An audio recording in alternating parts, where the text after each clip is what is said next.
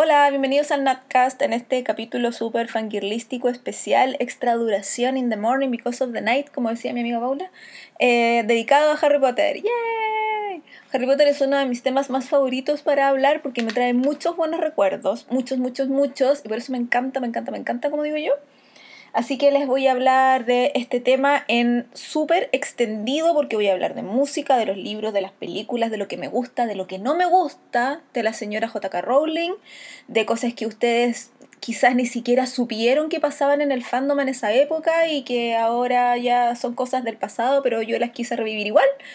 Y empecemos porque tengo muchas cosas que cubrir, tengo como cuatro papeles aquí distinto tratando de hacer un, mapa mental de cómo voy a ir de un tema a otro. Así que empecemos. Por el principio. Eh, yo empecé a leer Harry Potter cuando salí del colegio. Eh, lo vi, yo venía de leer Neverwhere, eh, que como que lo necesitaba seguir leyendo fantasía. Entonces le pedí a mi mamá que me trajera el primer libro, que ella lo vio así como en la cuneta, y me trajo el primer libro. y lo leí en un día y me fascinó. O sea, yo como que había amado Neverwhere, pero no me había hecho reír tanto como me hizo, me hizo reír la piedra filosofal. Entonces llamo a mi mamá a la oficina y le digo, por favor tráeme el segundo, porque sí que hay una segunda parte. Mi mamá me trae la segunda parte. Sí, me gustó igual, qué sé yo, pero yo sabía que había un tercer libro. Mamá, por favor tráeme el tercer libro. Leo El prisionero de Azkaban y me enamoré profundamente de todo lo que estaba leyendo. Y ahí son pistola porque el cuarto libro aún no salía. Eso es como para que ustedes vayan sacando la cuenta de hace cuánto tiempo fue eso.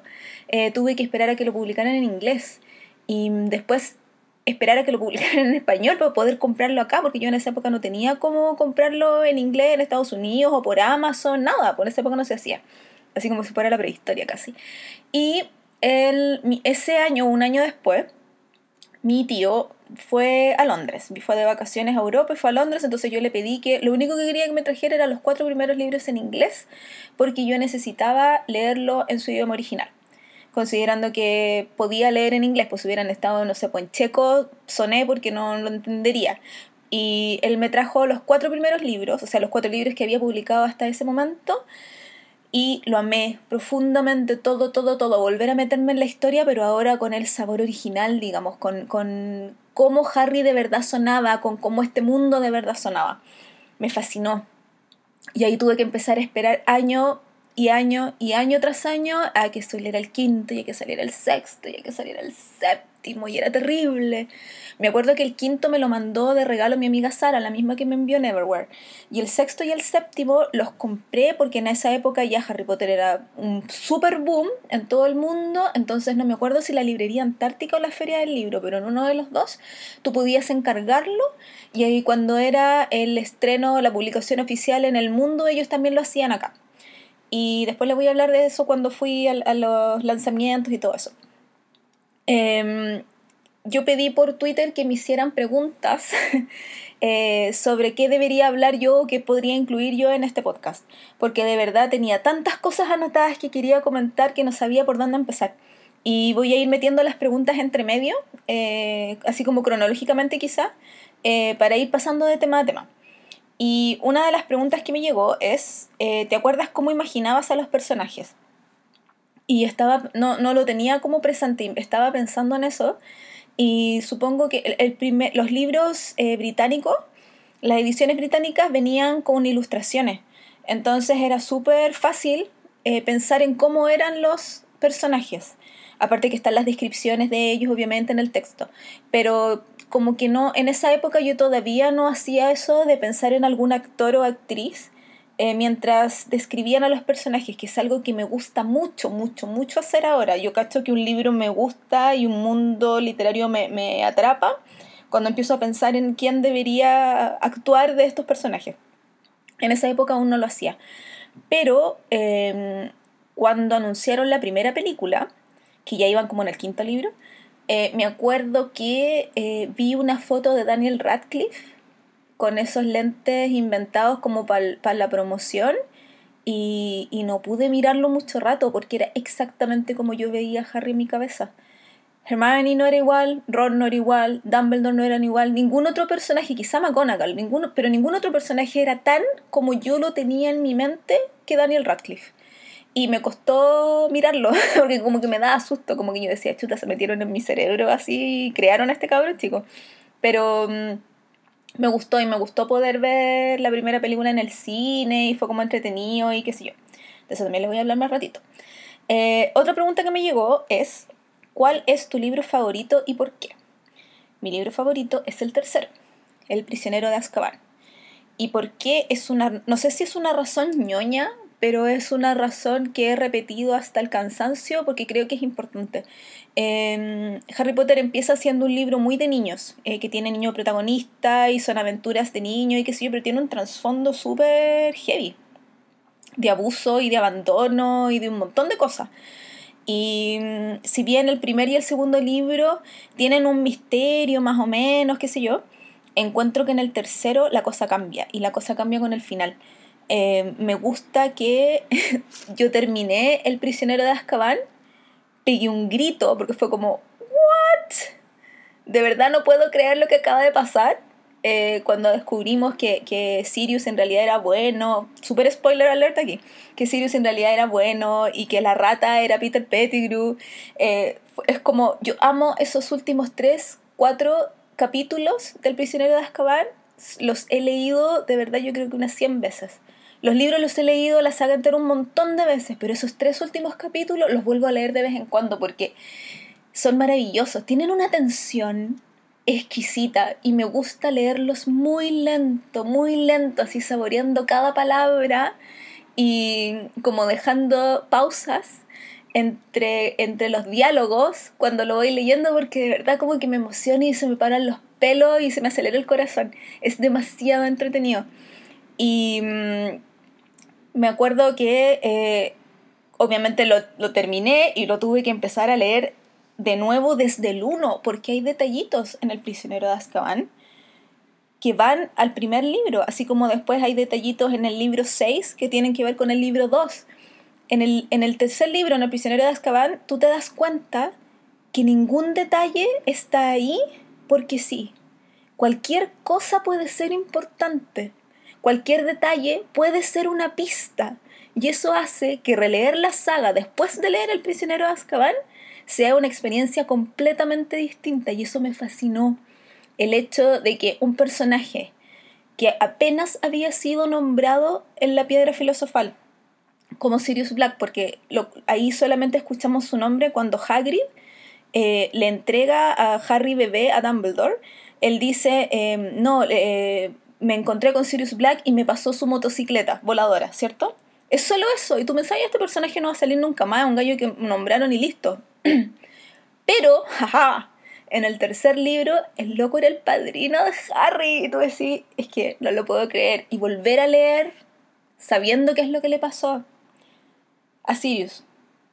Imagínate llegar al libro 5, llegar a la Orden del Fénix y saber cómo termina Sirius y volver a leer el uno. O sea, con cada libro que salía tú tenías que volver a leer todo y todo podía cambiar y todo tenía otra lectura y eso era fascinante.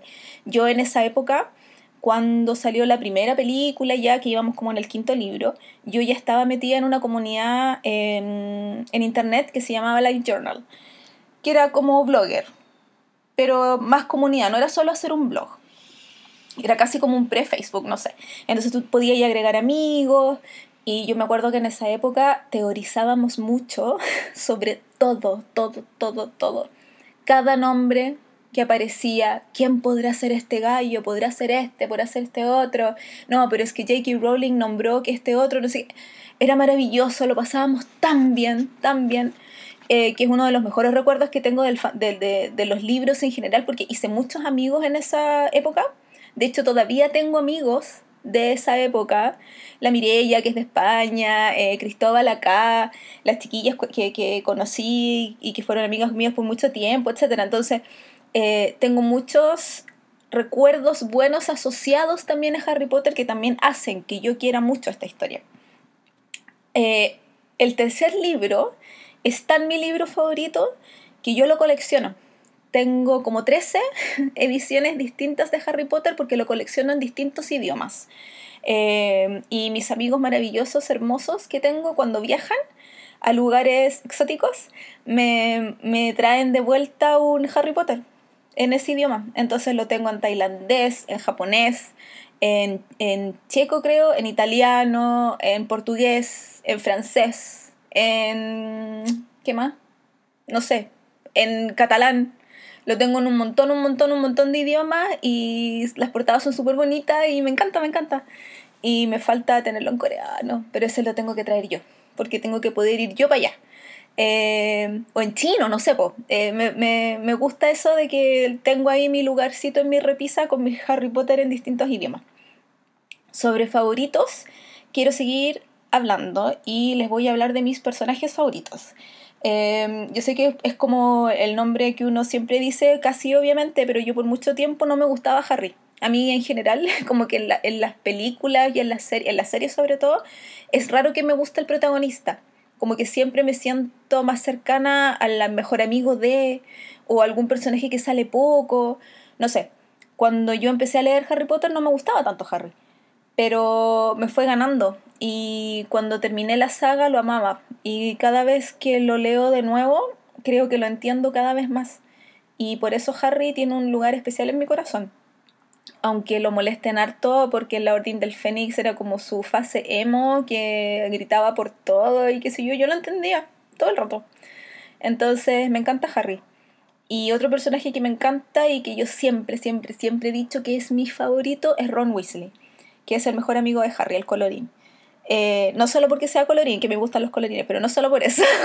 eh, encuentro que Ron es el Gryffindor por excelencia Encuentro que él es puro corazón, lleva el corazón en la mano y me encanta que sea así. Em, es difícil ser el hijo menor de una familia eh, tan numerosa y tan celebrada. Eh, Harry es el, hijo más chico, porque después viene Ginny, que es hija. Es el hijo más chico de una familia que tiene estrellas del de magia, estrellas del Quidditch, estrellas de un montón de cosas. Cabros que son geniales y mm, inventivos y genios. Y Ron era Ron nomás, po. Y Ron como que empezó a tener notoriedad por ser el amigo de, pero logró demostrar que él era mucho más que eso, que él era leal y que él iba a la pelea aunque no fuera suya. Y para mí eso siempre fue muy importante, porque si bien Harry estaba súper obligado a ir a pelear con Voldemort 500.000 veces, porque era su destino, digamos, eh, Ron no estaba obligado y lo hizo por amor a su amigo.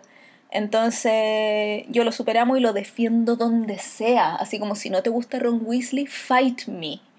Porque sí, el loco cuando se puso el medallón en la última parte, en el último libro, dejó a Harry votado con Hermione pero volvió y volvió al tiro. Eh, todos, nadie es 100% leal y 100% seguro eh, de lo que hace en la vida siempre. Y él tenía un extra, que era el medallón, ¿cierto? Que lo hacía sentirse mal y, dudar de sí mismo y de todos los que estaban a su alrededor. No era, él no lo estaba pasando bien en el camping. Eh, y creo que como amigo se merece 15.000 aplausos y medallitas y todo lo demás es de los mejores amigos de la vida. Y yo lo adoro, es bacán. Otro personaje que me encanta es McGonagall, porque McGonagall es el tipo de profesora que yo hubiera amado en el colegio. Eh, es, es, estricta, pero al mismo tiempo eh, es bacán. Yo me imagino una McGonagall más joven, porque McGonagall es, fanática del Quidditch y se le olvida que tiene que ser súper profesora y, y la, la, jefa de la casa y toda la cuestión cuando está ahí viendo el partido. Entonces me encanta que tenga esa beta competitiva y esa beta chacotera de, de la fan del Quidditch. Lo encuentro súper chistoso. y me encanta ella. Y me gusta Maggie Smith en las películas, encuentro que es fantástica, fantástica. Y me gusta muchísimo. Eh, en algún momento amé mucho a Hermione porque me identificaba con ella, yo creo que hasta el libro 4 por ahí, pero después me empezó a caer súper mal y no la terminé odiando, pero en realidad como que no la quiero mucho. Eh, y esa es una crítica que le hago a los libros en general, que sus personajes femeninos están súper mal desarrollados. son pocos, para empezar, y son súper pocos en número lo que, los que están bien desarrollados o los que tienen un poco más de espacio. O sea, tenemos a Hermione, tenemos a McGonagall, a Luna, eh, a Lily y a Ginny, Molly quizás, Bellatrix un poco, pero todas son como súper, ¿cómo se dice? Em, se me olvidó la palabra en este momento, pero eh, no sé, no no me, gusta. Creo que todas merecían un mejor desarrollo y un mejor trato, en realidad, en general.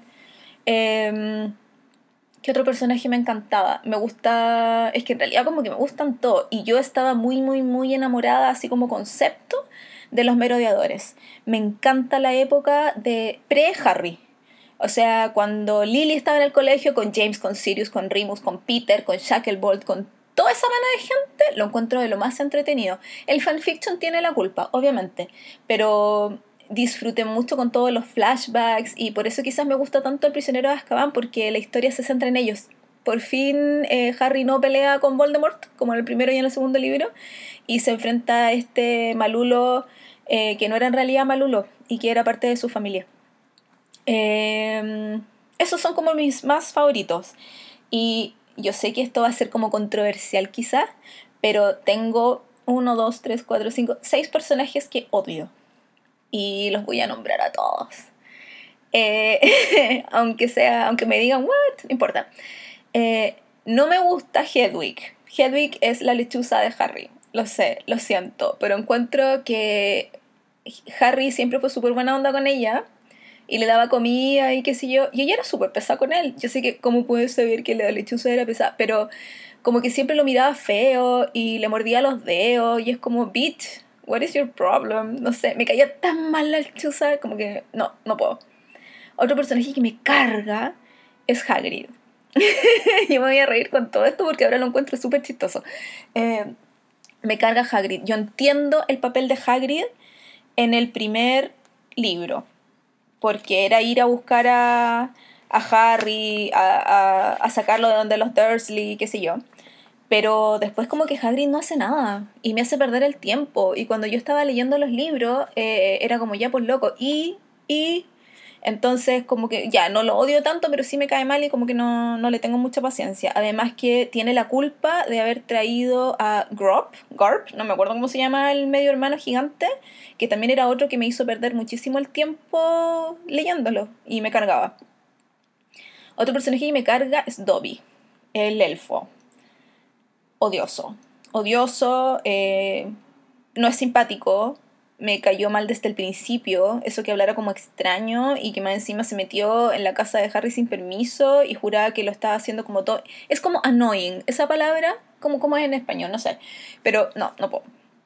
No puedo y me da risa porque cuando fui a ver la última película, todos lloraban, de verdad, todos lloraban con la muerte de Dobby y yo con la sonrisa mirando para el lado porque yo era como, por fin, de verdad que sí. Eh, no me causa nada. No me causa ternura, no digo, ay, qué simpático este gallo, lo único que quiero es que se calle. No tengo paciencia. Em, otro personaje que me carga y que aquí empiezo con los nombres más controversiales es Tonks. Em, no puedo con ella. Eh, me, me, gusta ella en concepto.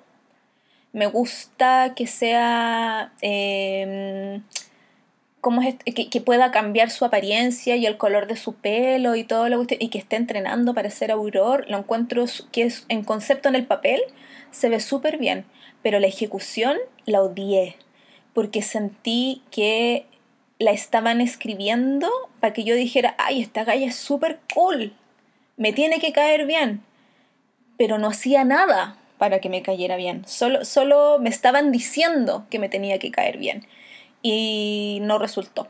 Y me cayó mal de entrada, más encima después eh, la pusieron como que se enamoró de Rimus y, y no, no, no. Rimus Lupin era gay, fin. Fin. Da lo mismo lo que diga el mundo para mí y para eh, David Willis, que hizo el, el, el actor que lo hizo en la película y todo para nosotros y para la mitad del mundo que escribía fanfiction y todo lo demás, Remus Lupin es gay. Y Remus Lupin estaba enamorado de Sirius Black. Fin. Yo sé que esto es como un canon súper personal y quizá no tiene nada que ver con lo que ustedes han visto en la vida, en las películas o leyendo en el libro, pero lean los libros de nuevo. Lean La Orden del Fénix pensando en esto y lo van a entender. Está ahí. Yo digo que está ahí. Y nadie me lo va a sacar de la cabeza. Entonces que vengan aquí con que después que se enamoró de ella y que sé yo, bueno, quizá era bisexual, no sé pero me la trataron de meter con tirabuzón y por eso me cae pésimo. Y me duele porque se supone que Tonks es Hufflepuff. Y Hufflepuff es mi casa. Después les voy a hablar de las casas, pero es como que no, no puedo con ella. No puedo con ella. Get out of my face. Em, otro personaje que me carga mucho es Snape.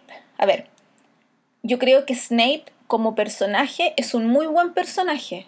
Eh, hace que avance la historia. Cuando Snape aparece en la página, tú sabes que algo importante va a pasar, algo entretenido va a pasar, tenéis que seguir leyendo y eso me gusta, porque encuentro que los personajes, sobre todo los villanos o que no, los que no sabes si aún si son buenos o son malos, deben ser así de importantes, deben tener peso.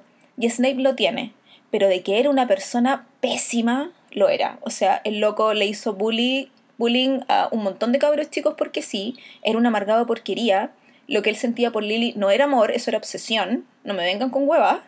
Y mm, en sí creo que era un hombre súper deplorable.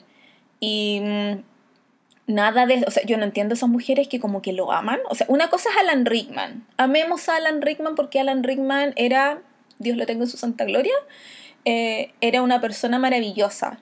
Después les voy a contar más de Alan Rickman, pero Alan Rickman era bacán pero él no es Snape, es un actor. No amemos al personaje porque el actor es bacán. Em, o tratemos de no amar al personaje porque el, actor es bacán. Snape es asqueroso. Eh, hizo un montón de cagadas, se mandó un montón de cagadas y al final pagó por lo que hizo. O sea, hello. Entonces, eso. Dije todo lo que tenía que decir sobre Snape.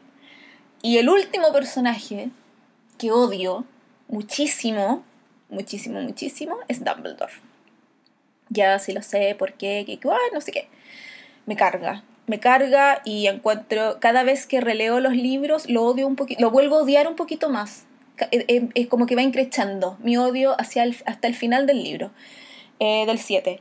lo encuentro que manipuló todo, encuentro que él podría haber encontrado otra solución y no sé por qué no lo hizo.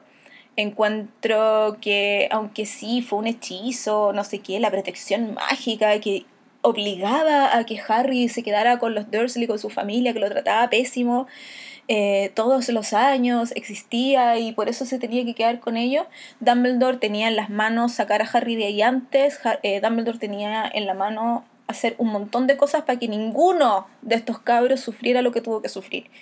Y mm, creo que es un manipulador de porquería y me carga, y me carga que hablen al certijo, no es chistoso, no es buena onda, no le ayuda a nadie y eh, lo súper odio. Eso quería decir. Em, me preguntaron también si yo había tomado el test para saber mi patronus. El patronus, para los que no han leído los libros, eh, es el hechizo que uno hace cuando quieres eh, derrotar a un Bogart. El Bogart es un, como un, tu propio demonio, tu demonio personal. Entonces tú tienes que pensar en algo muy feliz, muy feliz, y ahí dices expecto patronum y te sale un animalillo de la varita mágica, eh, que es como tu protección, tu patrón. Y em, yo me metí a Pottermore cuando empezó Pottermore Pottermore.com es la página que hizo J.K. Rowling con eh, Scholastic, que es la editorial que editó los libros en Inglaterra, en el que iba a poner como todas estas cosas extra que no estaban en los libros. Eh, biografías de los personajes, además iba, eh, tú podías hacer, te podían sortear en alguna de las cuatro casas, después podías ganar puntos de tu casa, iba a haber una, una copa al final del año, todo esto virtual. Entonces, como tú podías elegir tu varita mágica, eh, meterte en una casa, eh, y no me acuerdo qué otras cosas más, eh, también podías elegir tu o sea, podías hacer el test para saber cuál era tu patronus. Yo hice el test y me salió como un lince, algo así. Fue tan fome que ni me acuerdo. para mí, cuando, yo antes de, de Pottermore, que Pottermore es de hace, no sé, cinco años atrás, cuando estaba leyendo los libros y cuando leí el, la Orden del Fénix, que es cuando salen los patronos, empecé a pensar, a pensar, a pensar. Y para mí, en ese momento, mi patronus era el mismo de Ron, coincidencia, porque el, el patronus de Ron lo supimos después, que era un eh, perro escocés. Porque obviamente a mí siempre me gustó Escocia y yo quería que fuera un perro, entonces como que uní las dos cosas, yo pensaba que era un perro escocés. Em, y me gustaba esa idea de que fuera un, un, perro escocés porque eh, como que son pintamonos, como que yo me sentía muy identificada con esto del perro escocés. Ahora, si ustedes me preguntan, sería un corgi todo el rato porque amo a los corgi, como que me enamoré de ellos hace un par de años y los amo mucho. Y yo quiero que mi patrono sea un corgi. Si eso es lo choro de uno poder elegir estas cosas. Eh, en Pottermore se confirmó esta sensación que yo tuve eh, hace muchos años de que mi casa era Hufflepuff. Hufflepuff es eh, quizás la casa más vilipendiada de las cuatro de Hogwarts. Em, yo había hecho tests antes en línea eh, que tú tienes que responder algunas preguntas o elegir algunas cosas y te dan a elegir tu casa. Pero cuando yo estaba, cuando yo participaba harto en Live Journal, que esto así muy ñoño, me metí en una comunidad que se llamaba Hogwarts Express, parece. Y en esta comunidad, que era súper seria, así como de verdad un, Hogwarts, tú tenías que llenar un cuestionario como de 16 preguntas eh, para poder entrar. y ese era tú, el, eh, perdón, ese era el sombrero seleccionador, digamos. Y tú no, no eran 16 preguntas así como súper fáciles, eran pelúas. Y yo me acuerdo que la primera vez que postulé, porque tuve que hacerlo dos veces, la primera, apuesta me, eh, la primera vez me dijeron que yo era squib. O sea que yo no tenía magia en mí. Fue súper triste. y eh, podía volver a postular en seis meses. Así de seria era la cosa. No cualquiera entraba. Entonces yo dije, ah, ya, no sé qué. Se me olvidó.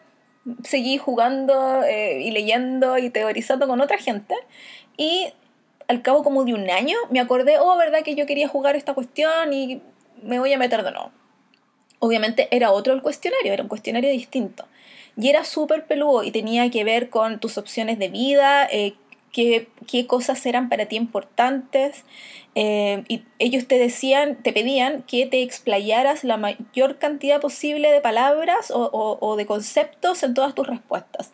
También teníais que hablar sobre cada casa, qué significaba cada casa para ti, cuál era la característica más importante de cada una, cómo veí, con cuál te sentías más cercana o no. Y esto no tenía que ver con que si tú te sentías, no sé, pues más Gryffindor, ibas a quedar en Gryffindor.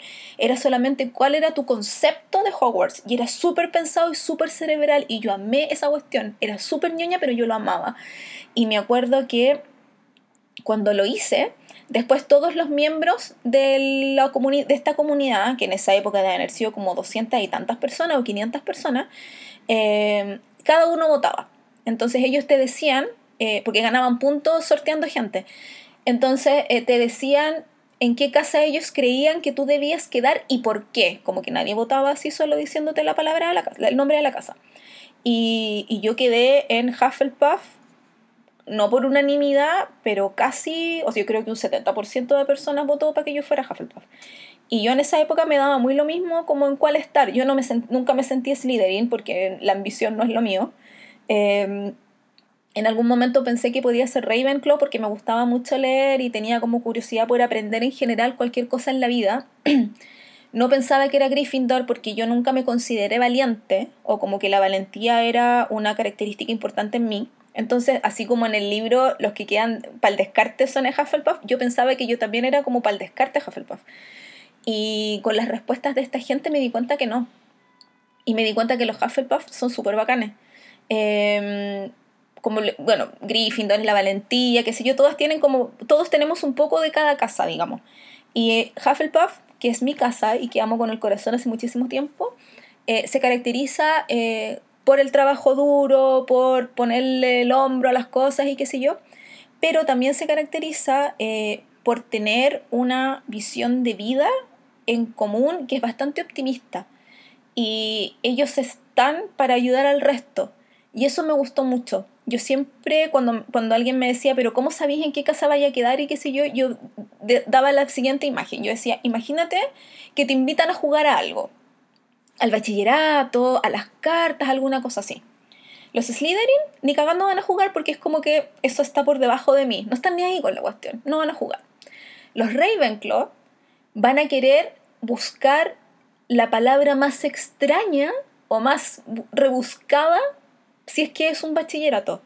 Porque para ellos no es suficiente ganar. O sea, el, el punto no es ganar, sino es el reto personal de encontrar ese algo para que no sea repetido con nadie más. ¿Me entienden? Eh, los Gryffindor van a jugar, pero van a querer ganar, como sea. Puede que hagan trampa, eh, puede que busquen cosas extrañas, puede que hagan equipos, eh, pero ellos van a querer jugar porque es bacán. Y los Hufflepuff van a querer jugar también, pero van a querer jugar porque es entretenido, porque jugar es bacán. Da lo mismo si ganan o no ganan. Eso no significa que no tengan ambición, eso no significa que no vayan a buscar una palabra rebuscada tampoco, pero significa que el fin último de ellos es pasarlo bien y compartir y pasar por esta experiencia bacán de, sí, juguemos, ¿cachai? Y yo en esa época estaba muy en esa parada de, ya, vamos, démosle. Entonces me sentía muy identificada y creo que a raíz de eso yo fui cambiando mi vida para ser más Hufflepuff. y como que por eso es como decirle sí a la vida, ¿cachai? Como decirle, juntémonos, juntémonos vamos para tal lado, vamos para tal lado. Eh, no obligarte a hacer cosas, pero no decir que no por miedo a otras cosas también. Hay ciertas cosas que yo ni cagando haría, no me tiraría en paracaídas porque sé que lo voy a pasar mal. Pero juntarme con gente, juntarme a jugar, juntarme a tomar té, ir para este lado, ir a la playa por el día, no sé, cualquier cosa. No digo ahora, no, es que, que lata, o no, es que no puedo. No, vamos. Y para mí eso es ser Hufflepuff. Es querer querer a la gente, querer a la vida, querer hacer cosas. Y me encanta tener esa visión de vida, de verdad que sí. Se nota que amo mi casa, ¿no es cierto? Es que mi casa es bacán. De verdad que sí. Em, a ver, ¿de qué más les puedo hablar? Tengo tantas cosas anotadas. Ah, ya. Eh, yo les había comentado que em, la falla grande que el libro tiene es que los personajes femeninos son super fome. Eh, pero también tiene aciertos y por eso es uno de mis libros favoritos. Y no digo solo el primero, digo los siete. Eh, y esos aciertos son eh, que trata el tema del abuso, porque Harry fue súper abusado psicológicamente por su familia biológica, digamos. pero lo que más me gusta es que tiene magia, a pesar de que habla de magia como de hechizos. No es esa la magia que impera en los libros la magia está metida en, todo, en que es capaz de, el libro en sí es mágico porque es capaz de meterte en una historia completa y en un mundo distinto. Yo imagino que la gente que es fanática del Señor de los Anillos o de los Juegos de Trono siente algo parecido, a pesar de que son universos diferentes. Em, porque meterte en una historia con tantos personajes eh, que te importen todos o casi todos Em, y que te haga llorar o que te haga reír o que te haga estar nerviosa por el destino de alguno, yo creo que se merece súper hartos aplausos en general. Yo no le hago a la envidia, eh, a menos que alguien esté comiendo helado cuando yo no estoy comiendo helado, no sé. Pero mm, yo soy muy de admirar a la gente que es capaz de hacer lo que yo no soy capaz de hacer, la gente que dibuja, la gente que escribe, eh, soy muy, muy, muy admiradora de esas personas y encuentro que son bacanes.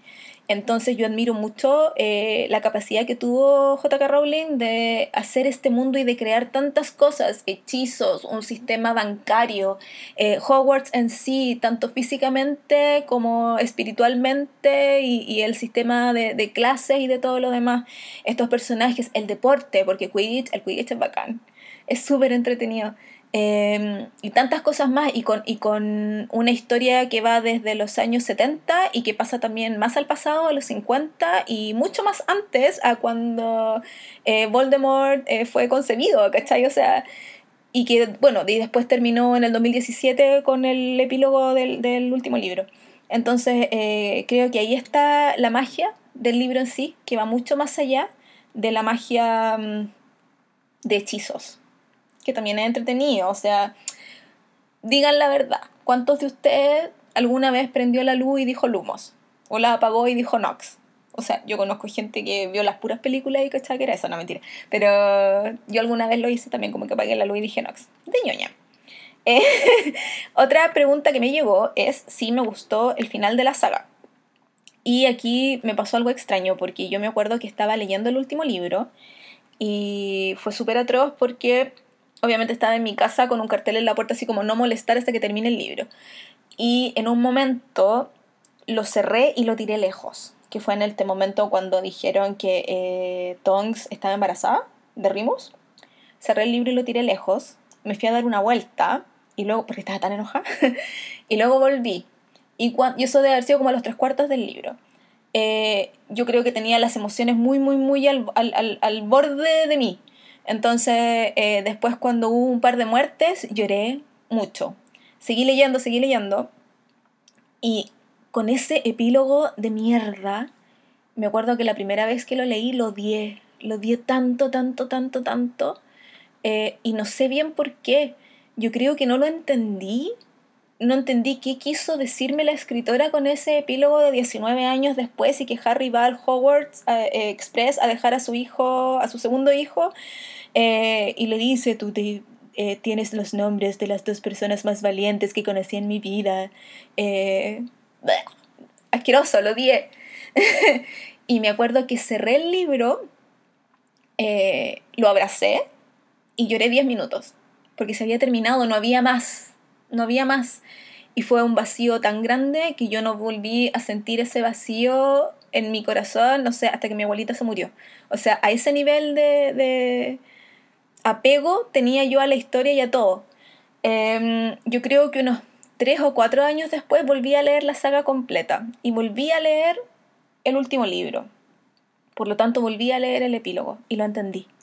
Eh, me hizo sentido. Era un final feliz, Harry tenía su familia y todo estaba bien. Así termina, con esa frase. Todo estaba bien. Y lo entendí y quedé súper, no feliz, eufórica, pero quedé contenta con ese final. Encontré que era el final que debía tener. De verdad que sí. Em, sobre eso, quería yo eh, hablar un segundo sobre el libro que salió el año pasado, The Cursed Child que hicieron una obra de teatro en, en Inglaterra y que ahora parece que llegó a Gringolandia, no sé. Yo leí el libro, lo leí en internet. Y dije, si no me gusta no voy a comprar esta cuestión ni cagando. Lo leí, no me gustó nada, nada. Eh, lo único, lo único que le rescaté a ese libro es el hijo de Draco Malfoy. Scorpius Malfoy es una joya, es maravilloso y es lo único que me gustó. Pero odié todo lo demás. Odié a Harry como papá, me cargó cómo trataba a Ginny, cómo trataba a su hijo.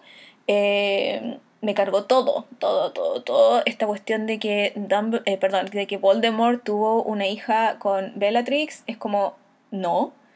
Y no es solo porque me dio súper asco, pero no sé, no, no, como que era un fanfiction mal escrito y auspiciado por la escritora original. Yo de verdad pensé que J.K. Rowling como que se había vendido un poco al sistema y no tenía para qué, porque la, tiene Luca, entonces no era necesario. Y ese es uno de los problemas más grandes que tengo con ella. Voy a hablar de ella ahora. es uno de los problemas más grandes que tengo con ella. Eh, no me gusta, o sea, yo era muy fan. Dejé de seguirla en Twitter este año porque me cansó. Pero siempre estuve con ese bichito de pucha, porque hubo cosas en las películas que ella no defendió. Y me dio mucha pena y mucha lata que no haya defendido esas cosas, porque ella sí tenía, como escritora, no sé si tenía eh, cargo de productora algo así, pero era un, eh, es su, es, es algo que ella construyó es su historia, por lo tanto la gente de la película iba a ir donde ella a preguntarle cosas. Debería ser así, debería no ser así, y de hecho ella salía en entrevistas diciendo que algunas cosas sí se las consultaron y otras no. Entonces yo no entiendo por qué no defendió ciertas cosas, por qué dejó que arruinaran la parte entera del flashback ah, de los merodeadores. No salieron nada y lo que salieron estuvo pésimo. Eh, ¿Por qué no defendió quizás son cuestiones súper estúpidas, pero para mí eran súper importantes porque justo antes que entrenaran las películas, uno como que hacía una lista mental de todas las cosas que quería ver y después las veías en la pantalla y eran terribles, eran como, no, ¿por qué está pasando esto? Yo sufrí N cuando vi El prisionero de Azkaban. Eh, me acuerdo, es la única que yo no he visto en el cine. Y porque la estrenaron en Chile como dos o tres semanas después em, que en Estados Unidos. Yo no iba a esperar tres semanas, loco. La bajé por torre y la vi en mi casa. Y me acuerdo que la estaba viendo con mi hermano y mi prima. Y yo en un momento me paré y fue como, no puedo seguir viendo esta weá. Eh, lo pasé pésimo porque hicieron pelota a los personajes. Eh, lo lindo de la historia y encima de mi libro favorito de la saga. Entonces, no pude, de verdad que no pude. Y odio con la guata y el cuerpo completo que en la última película Lily no tenga los ojos de color. ¿Por qué mierda si no costaba nada? Por eso me da rabia. Yo sé que es una hueva ahora. Pero ¿por qué si tenemos siete libros? De verdad, siete libros y siete, ocho películas de la gente diciéndole a Harry, oh, eres igual a tu papá, pero tienes los ojos de tu madre. Y en la última película los ojos son distintos por las rechuchas que me da rabia. Entonces son cosas así pequeñas pero importantes que hicieron que yo como que me fuera alejando de la señora. Y ahora más encima con esta cuestión de las bestias fantásticas, que mete la pata y mete la pata y mete la pata, entonces como si tía, adéntrese. De verdad, tía, adéntrese, no hable más, eh, no esté a cargo de estas cosas. Yo vi las bestias fantásticas en la primera película y sí, bonita, simpática, pero no me causó nada. Aparte que no me gusta el protagonista, entonces fue como muy... Eh, la vi porque la niña que hace de Queenie, eh, la, la, la, rubia, eh, ella es la vocalista de Fine Frenzy, que es una banda que a mí me encanta, me gusta mucho. Por eso la vi, porque quería verla actuar. Cachen, por la cuestión de que ver. y ahora con la controversia de Johnny Depp y... Tía, no yo, o sea, el, el tweet más famoso que yo he tenido en mi historia es cuando le contesté a un tipo que decía, eh, como que la estaba defendiendo a ella y, la declaración que dio la semana pasada de que ella eh, defendía el casting de Johnny Depp y no sé qué. Y yo le dije así como, ah, porque él decía eh, que la película al final existía para hacer plata. Es una producción cinematográfica y necesitaba hacer plata, entonces necesitaban a un nombre súper importante y que al final eso es lo que le debe haber importado a ella, ¿no? Y yo le dije que en realidad no, porque hay 12, así puedo nombrar así el de la nada, 12 o más actores que felices hubieran hecho la película, que tienen mucho más peso que Johnny Depp, que no le han pegado a nadie, y ese no es el punto. El punto es que ella perdió la oportunidad al, hacer esa declaración y al apoyar el casting de Johnny Depp, perdió la oportunidad de eh, apoyar o, de, seguir el curso de su obra. Harry Potter tiene que ver con un niño que es súper abusado, abusado eh, psicológicamente por su familia. Es un niño al que le hacen bullying hasta en el colegio porque es súper famoso y qué sé yo. Y, hay mucha gente que se sintió identificada con esa historia cuando eran niños y que por eso siguieron leyendo y se lo leen a sus hijos si es que los tienen, etc. Entonces, hay mucha gente que se hizo fan porque se vieron reflejados en este cabro al que nadie quería, que era huérfano, que no se conoció el cariño hasta que estuvo 11 años, pues, ¿cachai?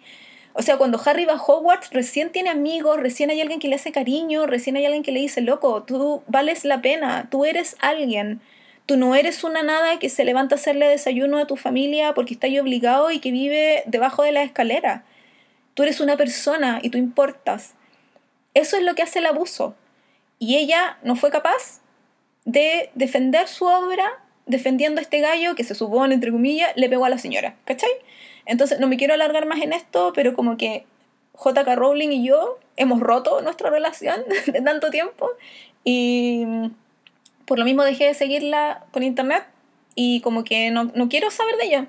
Eh, que se quede callada y escriba lo que quiera de otra gente, y, pero que no me toque Harry Potter más. Yo antes quería como que escribiera eh, la precuela, que escribiera sobre los merodeadores y queremos saber más de James y de Sirius y, lo y ahora es como que por favor aléjese. Porque quizás cómo me va a cagar la historia, de verdad que sí. No quiero que me toque esta cosa que yo amo tanto. No más, por favor. Fuera aunque sea de ella. Yo sé que quizás aquí la estoy cagando y muchos me van a odiar con esto, pero es lo que siento desde el fondo de mi corazón. Em, ahí termino con eso. Otra pregunta que me llegó es, ¿escribías o leías fanfics? Eh, en algún momento en esta comunidad que yo les conté en la que me metí, me tocó escribir un fanfic. Eh, no me enorgullezco de él, es cortito, pero no me enorgullezco de él, así que no les voy a decir qué onda. Eh, solo les puedo decir que era de Hermione con Draco Malfoy. Pero era cortito, era simple. Eh, yo sí leí mucho, mucho, mucho fanfic. Fue justo en la época en que yo estaba cesante, entonces leía mucho y leía toda la noche eh, fanfiction en el computador. Me hice pelota los ojos, niños, no lo hagan ustedes, por favor de verdad, me hice pelota los ojos, pero es que yo leía muchísimo fanfiction. Estaba metida en Live Journal, donde hay una gente que escribe maravilloso, o escribía en esa época maravillosa.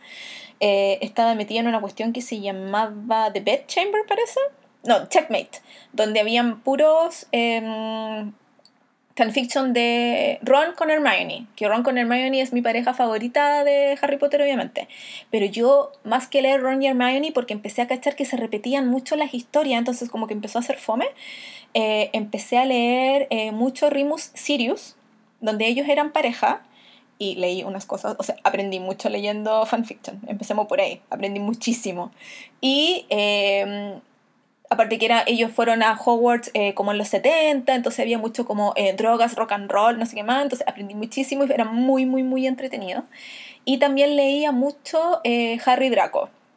no me pregunten por qué, eh, el primer fanfiction slash se dice cuando son hombre con hombre eh, que yo leí era Harry Draco y lo leí por equivocación. Yo no sabía qué es lo que era el slash hasta ese momento.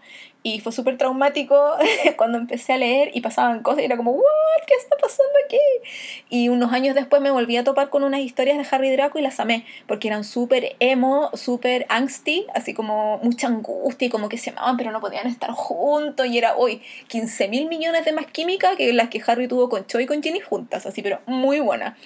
Em, quiero mencionar en lo del fanfiction, eh, hay un fanfiction que se llama, se llamó The Shoebox Project, que es como el proyecto de la caja de zapatos, y era un fanfiction multimedia que hicieron dos niñas en eh, Journal. Entonces se supone que era, es la caja de zapatos que tenía Remus Lupin debajo de su cama. Entonces tiene fotos, tiene cartas, y las niñas hacían, dibujaban entonces los dibujos eran las fotos de distintas eh, cosas que pasaban porque cada capítulo de ese fanfiction era un mes en Hogwarts en los 70. Entonces empieza, por ejemplo, marzo 1974 una cosa así. Y justo es un día en que eh, a Rimus le toca convertirse en eh, hombre lobo. Y el siguiente, que es abril de 1974, es un día en que los merodeadores estaban en clases y se pasaban papelitos, obviamente de aburridos en clase, se pasaban papelitos eh, lo uno al otro en la sala. Y ese capítulo son solo los papelitos de ellos como escritos. Y yo lo amaba porque era demasiado entretenido, era muy chistoso, era así como muy de amigos, BFFs, squad, no sé, my bromance, muy, muy, muy fuerte y lo encontré demasiado original que fuera con todas estas cosas extra, digamos. Tenía soundtrack, tenía eh, ilustraciones muy bonitas, muchas de ellas basadas en bandas de rock, de hecho. Em, tenía eh, fotos, tenía como muchas cosas extra que hacían que fuera muy entretenido leerlo. Y la historia en sí era muy buena, tú de verdad pensaba que J.K. Rowling lo había escrito. O sea, Sirius es muy Sirius está muy en, personaje. James es muy James. Peter es muy Peter. Peter antes de ser el traidor y todo lo malo. Y yo lo amé tanto, bueno, no solo yo, mucha gente lo amó tanto que empezaron a salir traducciones. Entonces hubo gente que lo tradujo al francés, otro lo tradujeron al italiano, otro lo tradujeron al ruso y yo lo traduje al español. Y el Two Box Project todavía existe en LiveJournal y eh, yo le puse, si ustedes buscan en livejournal.com slash español, ahí está la traducción que hice yo. Y yo lo hice con los papelitos también. Estuve una tarde entera haciendo los papelitos. Me acuerdo que una niña de Chile me escribió porque yo dije, yo lo quiero hacer en español. Y ella me dijo, yo te quiero ayudar con los papelitos. Y me mandó los papelitos por correo, fue bacán. Entonces, si ustedes quieren ver eso, está aún en la red. Y lo hice yo y fue demasiado chero. Y eso además, es que esto fue como el meta fandom así, porque eh, además de, de las traducciones que hicimos, hubo unas niñas que se juntaron e hicieron lecturas ellas leían el, el fanfiction y le ponían acento a los personajes, era bacán. Y Remus tenía acento como escocés, porque la niña que lo leyó era de Escocia. Y oh, yo amaba esa cuestión. Eso sí que no sé dónde lo tengo, lo debo tener en algún CD antiguo, qué sé yo, pero mm, es hermoso. El original se perdió cuando hackearon Live Journal hace una chorrera de años atrás. Lo hackearon los rusos, hace cualquier tiempo, y ahí se perdió. Pero lo recuperaron en PDF, entonces el original está no sé dónde está, pero está. Si les interesa y lo quieren leer, me dicen. Es súper lindo. es lindo, hermoso, precioso. Yo como que lo superamos. Em, dice, otra pregunta es, ¿hasta dónde llegó tu nivel de fanatismo? Eh, Carlos Anduesa me dice que él eh, como que se mandó a hacer una bufanda y nada más, y yo le dije así como que estaba muy hot my beer en ese momento porque de verdad estuve muy así como, bueno, eh, ¿por dónde empiezo? Y armangándome las mangas, de verdad. mi nivel de, fanatismo fue, a ver, ir a todas las premiers de las películas en Santiago. Porque las las que no me gané en entradas en concursos, que fue la 1 y la 2 y la 4 que me gané entradas por concursos, a las 5, las 6 y las 7 me compré yo entrada para la premier y la última, la 8, la vi en Estados Unidos. Eh, yo no iba disfrazada a las premiers de las películas porque en para cuando las estrenaban acá en Chile eh, hacía mucho calor, como para ponerme la bufanda y esas cosas. Pero amaba a la gente que iba disfrazada, la amaba y las envidiaba mucho. Yo después me mandé a hacer poleras, entonces podía ir con mis poleras a, la, a las premier.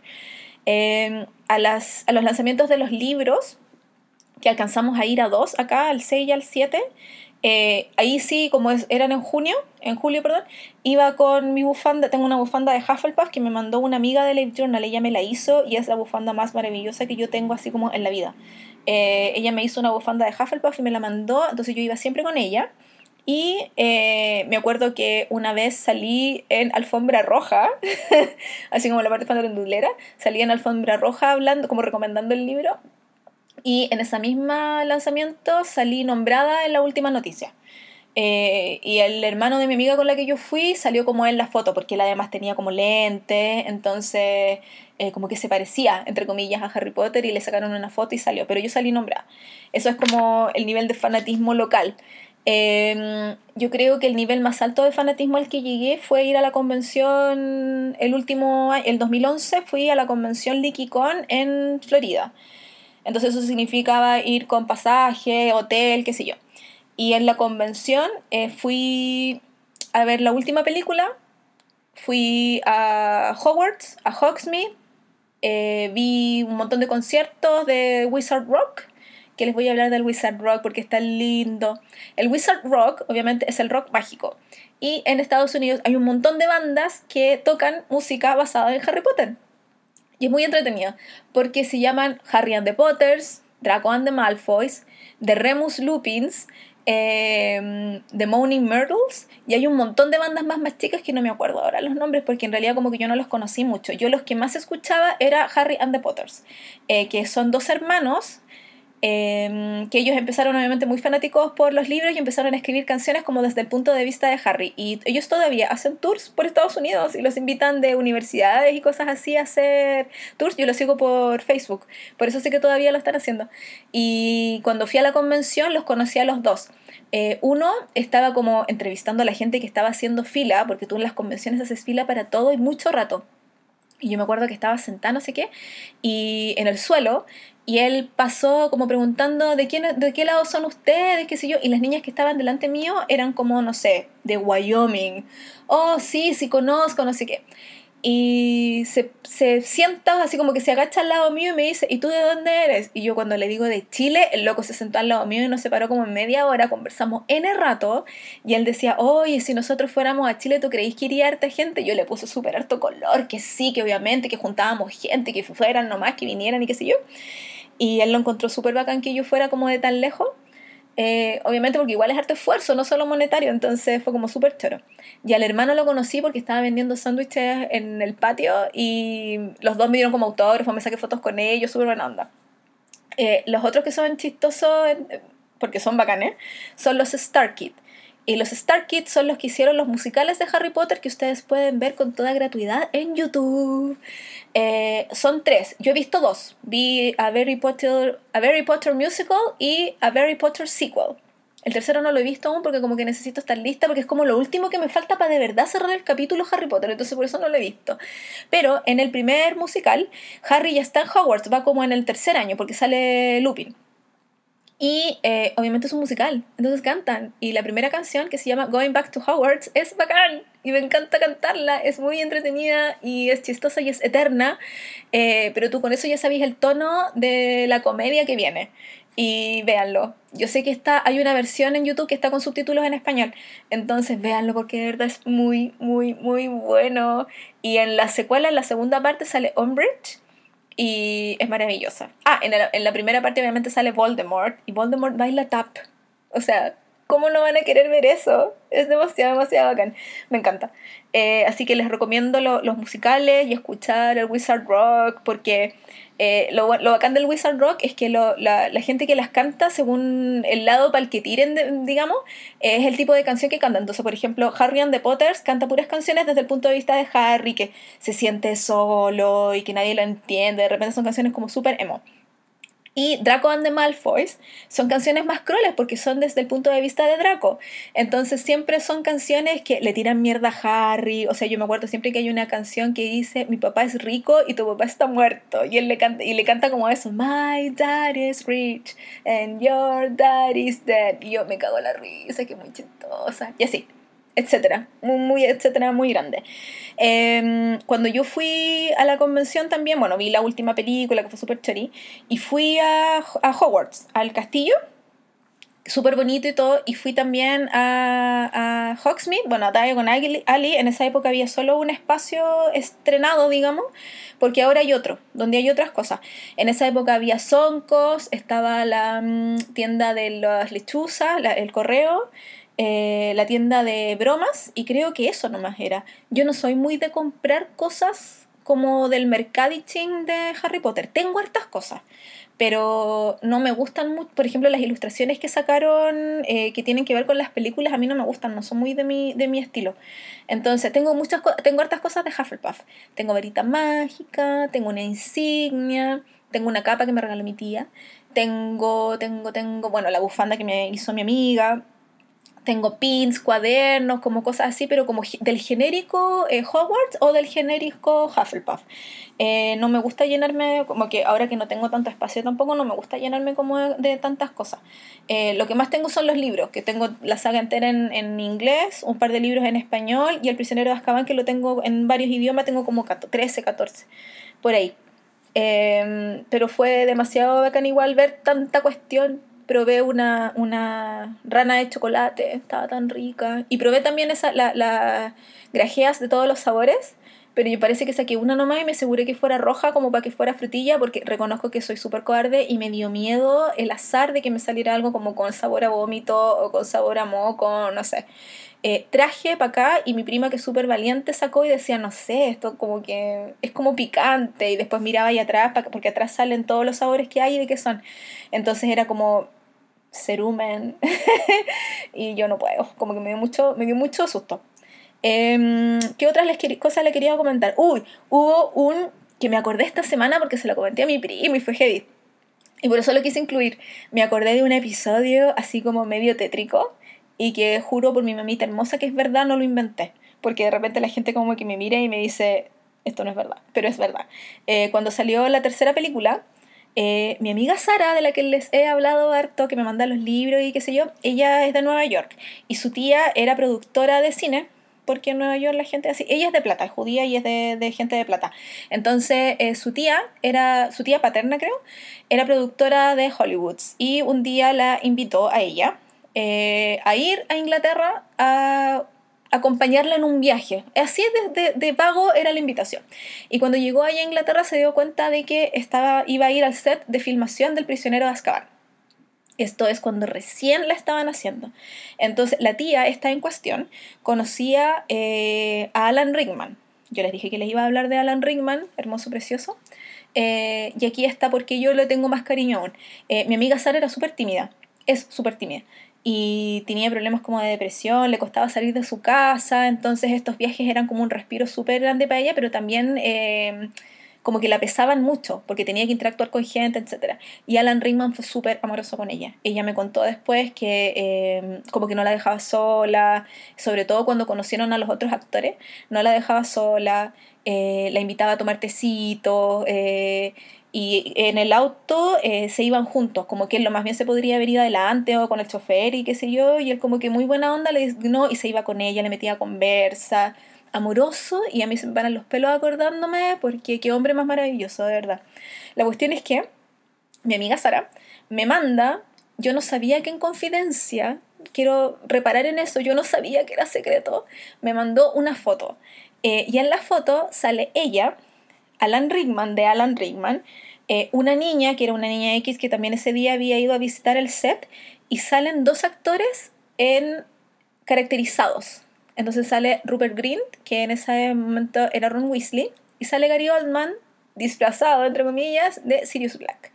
Yo me super emocioné, no sabía que esto era secreto, y le mando la foto a mi amiga Anita, que mi amiga Anita es de mis amigas más antiguas que yo tenía en Live Journal, y yo no cachaba que mi amiga Anita moderaba un foro de información y teorías y todo lo demás de Harry Potter. Y puso la foto en el foro. Eh, a los 20 minutos llaman a mi amiga Sara para retarla, que, que hacía la foto en línea, que como se había filtrado, porque hasta ese momento nadie había visto a Sirius Black. Nadie sabía cómo se veía Gary Oldman de Sirius Black. Entonces andaban todos detrás de la foto, ¿cachai? Y yo no tenía idea. Entonces la super callé.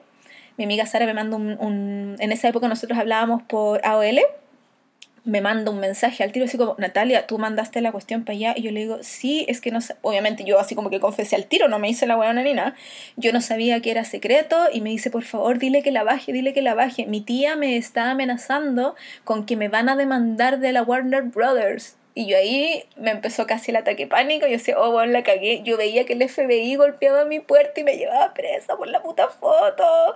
Fue terrible, fue el día más peor de mi vida, de verdad que sí. Y yo obviamente le escribo a la Anita tiro, la Anita me dice, no, por supuesto, lo entiendo, baja la foto del foro, pero obviamente había gente que ya la había guardado. Eh, lo principal fue que la, la, fuente principal, que era esa, ya no existía. Entonces todos los links murieron, pero la gente que había guardado la foto ya estaba, ya la habíamos cagado. Entonces de ahí empezaron como las fotos oficiales a salir, pero la primera foto que salió fue por culpa mía, lo siento.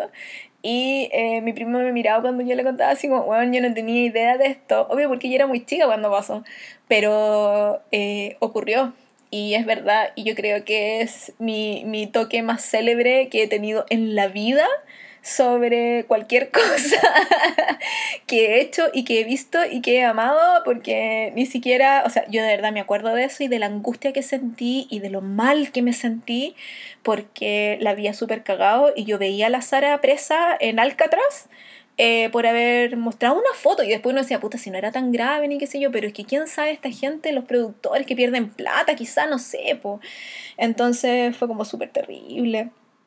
Otra cosa terrible que pasó, o sea, no terrible que pasó, pero otra cuestión que tiene que ver con el fandom, y esto ya es como muy extra, y lo voy a hablar súper corto. Me acuerdo que eh, en Live Journal también hubo una chica que se llamaba Laimi Bean, que si ustedes lo buscan en, en, en, internet, fue un rollo así, pero más o menos, porque yo, había, yo era amiga de ella hacía como dos semanas nomás en Live Journal, nos habíamos hecho amigas hacía muy poco tiempo, y ella como que desapareció de la nada, y después yo supe que la mina había... Eh, fingido su propia muerte. ¿What? Yo no caché nada porque no alcancé a ser como muy amiga de ella, pero una amiga muy, muy, muy querida mía, canadiense, que aún es amiga mía, mi amiga Gabriel, estuvo súper mal pensando que la mina de verdad se había, se había suicidado, se había muerto de cáncer, no sé, así como muy angustiada.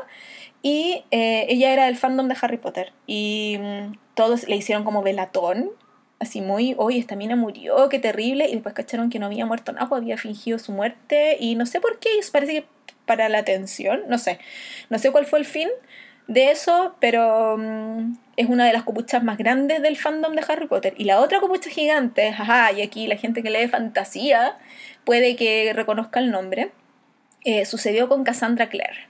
Cassandra Clare es una tipa que ahora escribió la. ¿Cómo se llama esta? esta Shadowhunters, que tiene hasta una serie en la televisión gringa. Eh, y que yo no la paso y que no he leído nunca nada de ella porque yo estuve presente cuando empezó todo el show de ella en Live Journal. Y la vi, ah, la vi, eh, pero estuve ahí cuando la empezaron a acusar de plagio y de robarle y de copiar escenas de Buffy y de otros libros para su fanfiction. Ella escribía fanfiction de Harry Potter, de Harry Draco parece. Yo nunca le leí nada a ella, pero sí estuve en el momento en que la empezaron a acusar eh, de plagio. Y por eso yo no leo nada de ella, porque Ciudad de Sombras se llama la serie que tiene. No le creo nada. Por lo mismo, porque yo vi cuando las, mis amigas que escribían decían, loca, pero si sacaste este párrafo copiado a un guion de Buffy y ponían así como comparando una cosa con la otra y estaba ahí súper claro.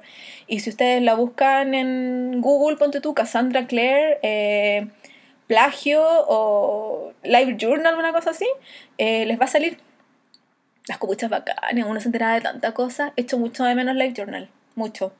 Eh, era casi como el Twitter de la época. Tú te enterabas de todo, de cosas de política, de la vida, del fandom, de Harry Potter y de un montón de cosas más. Y además podías bajar películas y series y era bacán. Yo lo he hecho súper todo de menos. Creo, creo que he cubierto todo lo que tenía en mis papelitos hermosos, maravillosos, que anoté para este podcast. Tengo seca la garganta, creo que he hablado más de una hora. Em, eso. Harry Potter es súper importante para mí. Es uno de mis temas favoritos en la vida, de los cuales conversar. Si alguien quiere conversar de Harry Potter, de lo que sea, de sus personajes favoritos, los menos favoritos, las escenas que más les gustan, de los libros sobre todo, porque yo soy fan de los libros, no tanto de las películas. Y expliqué por qué las películas aprendí a separar aguas, a que las películas eran una cosa y los libros eran lo importante. Eh, yo feliz, de verdad que sí. Hace mucho tiempo que no hablo de esto y por eso yo creo que estaba tan emocionada por, por hacer un podcast de esto. Em, porque es importante para mí a nivel como personal, sentimental, por las amistades y el crecimiento y todo lo demás, y además porque es una historia fascinante. Eh, no es una historia para niños, empieza como una historia para niños, pero no es una historia para niños, tiene temas más heavy y más profundos que apelan a todo el mundo. Y si usted, señor adulto, no lo ha leído porque piensa, ay, es un libro para cabros chicos, señor, dele una oportunidad, porque es un universo bonito y es un universo que vale la pena conocer. Y por todo lo que dije antes, porque mm, esto del cabro usado y de volver a su casa y la magia y que los detalles son importantes y de cómo se va desarrollando un misterio y una historia. Y eso hace que sea súper increíblemente bacán y siempre lo voy a tener en mi corazón. Y eso, pues. Muchas gracias por escuchar, por darme esta oportunidad de ventilar sobre mi tema favorito después de tanto, tanto, tanto tiempo sin conversar de él. Eh, estoy muy feliz, pero también cansada. Así que muchas gracias por escuchar. Hasta la próxima.